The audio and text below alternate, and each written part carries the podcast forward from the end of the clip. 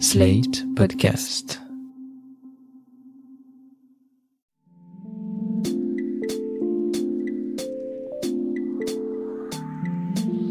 Salut et bienvenue dans cette tourne par rond, le podcast qui répond chaque semaine aux questions que vous vous posez.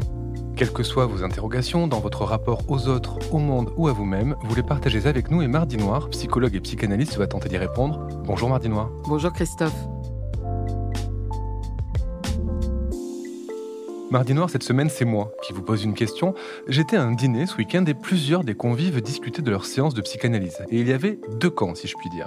Ceux dont les séances durent 45 minutes chaque semaine et d'autres dont les durées varient parfois 25, parfois 30, parfois plus, parfois moins. Alors, Mardi Noir, apaisez nos angoisses en nous expliquant pourquoi il y a des différences de durée entre les séances. Alors ça, c'est une vraie question.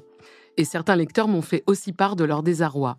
L'une d'entre elles pensait à ces 30 minutes comme l'incarnation d'un chrono angoissant, un sablier qui inexorablement se vide et l'oblige, selon ses termes, à profiter le mieux possible de ce temps imparti. Elle est même allée jusqu'à rebrousser chemin pour s'éviter ce tic-tac qui l'écrase parfois plus que ses propres difficultés. Un autre, dont toutes les séances durent 45 minutes, m'expliquait que de ce fait, il prenait le temps de faire une revue de toute sa semaine, comme on annoncerait les titres au journal télévisé, pour remplir, parce que sinon, bah, c'est trop long. Et enfin, je m'étais étonnée de la réaction de certains psys face au dispositif du gouvernement, à savoir le dispositif Mon Psy. Pour la faire courte, il y a beaucoup de problèmes dans ce dispositif, comme le fait d'être sur prescription médicale avec un prix fixe de 30 euros et une durée de 30 minutes pour la séance. Beaucoup de psys se sont insurgés des 30 minutes. C'est pas assez, disent-ils. Je ne peux pas bien écouter en 30 minutes, pas assez de temps pour déplier la problématique. Et en fait, moi, cette inquiétude me pose un peu question. Ce qui m'inquiète dans ces 30 minutes, c'est la standardisation d'une séance de psychothérapie pas sa durée qui a été choisie un peu au pif dans la moyenne de ce qui se fait. Mais en quoi la durée d'une séance est si importante finalement? Par exemple, ces 30 minutes pour vous, c'est trop long, c'est trop court? Bon, écoutez Christophe, est-ce que vous préférez manger 500 grammes de riz blanc tout sec, sans beurre, sans rien, ou 200 grammes de risotto bien assaisonné? Mon premier psy, oui encore celui-là, me gardait 45 longues minutes chaque semaine.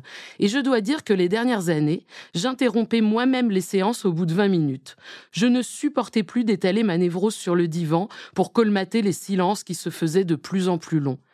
Ma deuxième psy, elle, pratiquait les séances à durée variable, du moins avec moi. Et je préférais de loin cette technique. Surtout, au-delà du temps de séance, ça me permettait d'entendre ce que je disais. Mais est-ce qu'il peut y avoir des séances très courtes du coup? Bah, c'est vrai que la première fois qu'elle m'a viré au bout de trois minutes, ça m'a fait tout drôle, mais l'effet de sens fut inestimable. Je lui avais lancé Je vous ai choisi parce que vous êtes une femme et moi j'ai des problèmes avec les femmes, donc ça m'intéresse. Mais je sais aussi très bien me les mettre dans la poche quand il le faut. Et là, elle a souri, elle a scandé, c'est-à-dire qu'elle a mis fin à la séance en disant Très bien, on va s'arrêter là. Et j'ai ri, j'ai beaucoup ri tout le trajet retour. Bon alors, je vais quand même préciser pour les auditeurs que ça choquerait un peu, je n'étais pas une débutante. Je lui avais fait part de mes neuf premières années de travail analytique, que j'avais entamé avec la plainte d'un symptôme envahissant, et maintenant que celui-ci me laissait tranquille, je désirais entrer en analyse officiellement. En d'autres termes, je ne venais pas la voir pour me soigner, je venais spécifiquement faire une analyse. Je lui ai donc offert sur un plateau les bonnes cartes à jouer et elle ne s'en est pas privée. Mais revenons à la règle. Il me semble que cette histoire de durée de séance a créé de véritables débats dans la psychanalyse à cause d'un homme dont vous nous parlez souvent, Jacques Lacan.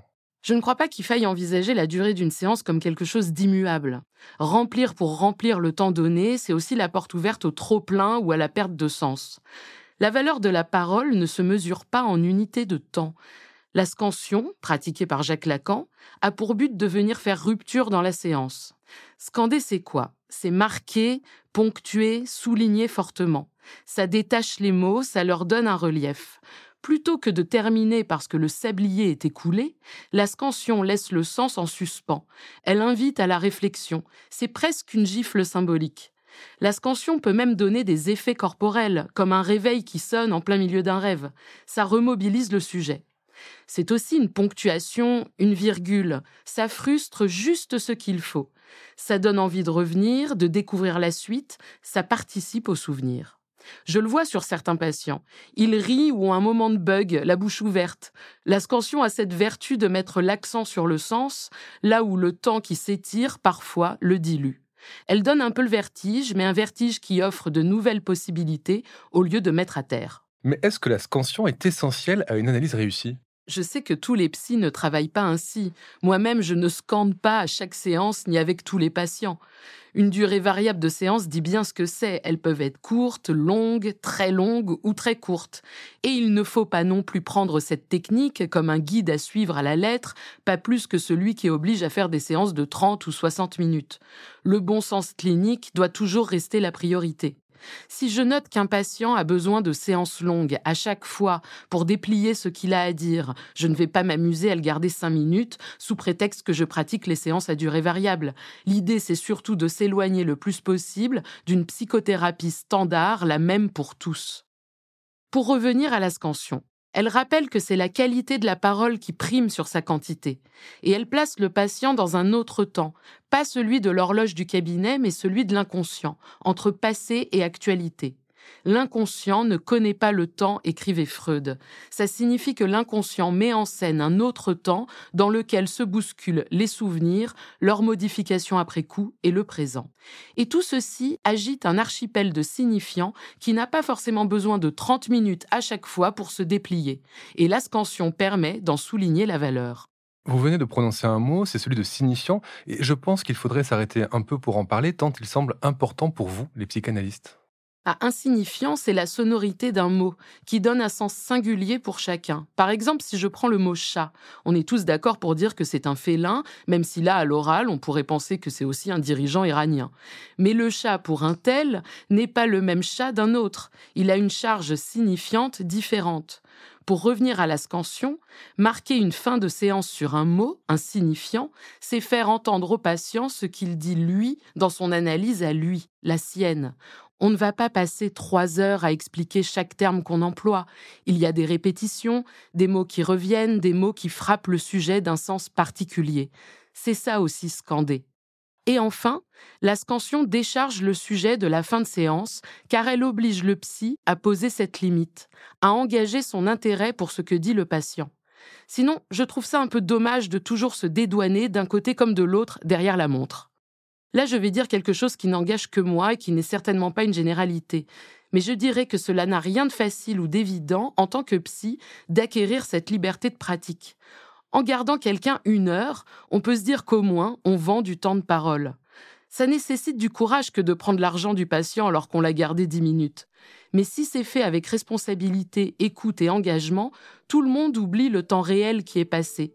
Je ne compte pas le nombre de fois où j'ai cru qu'une séance avait duré 30 minutes, alors que je n'y étais resté que 10. Je vous propose de nous arrêter là pour cette semaine, cher Mardi Noir. Il n'y a pas que vous qui avez le droit à la scansion. Je rappelle à nos auditeurs et auditrices qui peuvent nous écrire, vous écrire à l'adresse mardi.noir.slate.fr pour vous poser leurs questions. Je leur rappelle aussi qu'on retrouve la chronique Ça tourne par rond à l'écrit chaque jeudi sur slate.fr et en podcast chaque mardi sur Slate Audio et sur toutes les plateformes de podcast. Ça tourne par est un podcast de Mardi Noir produit par Slate Podcast. Direction éditoriale Christophe Caron, production éditoriale Christophe Caron et Nina Pareja, prise de son Nina Pareja, montage et réalisation Aurélie Rodriguez. La musique est signée Sable Blanc.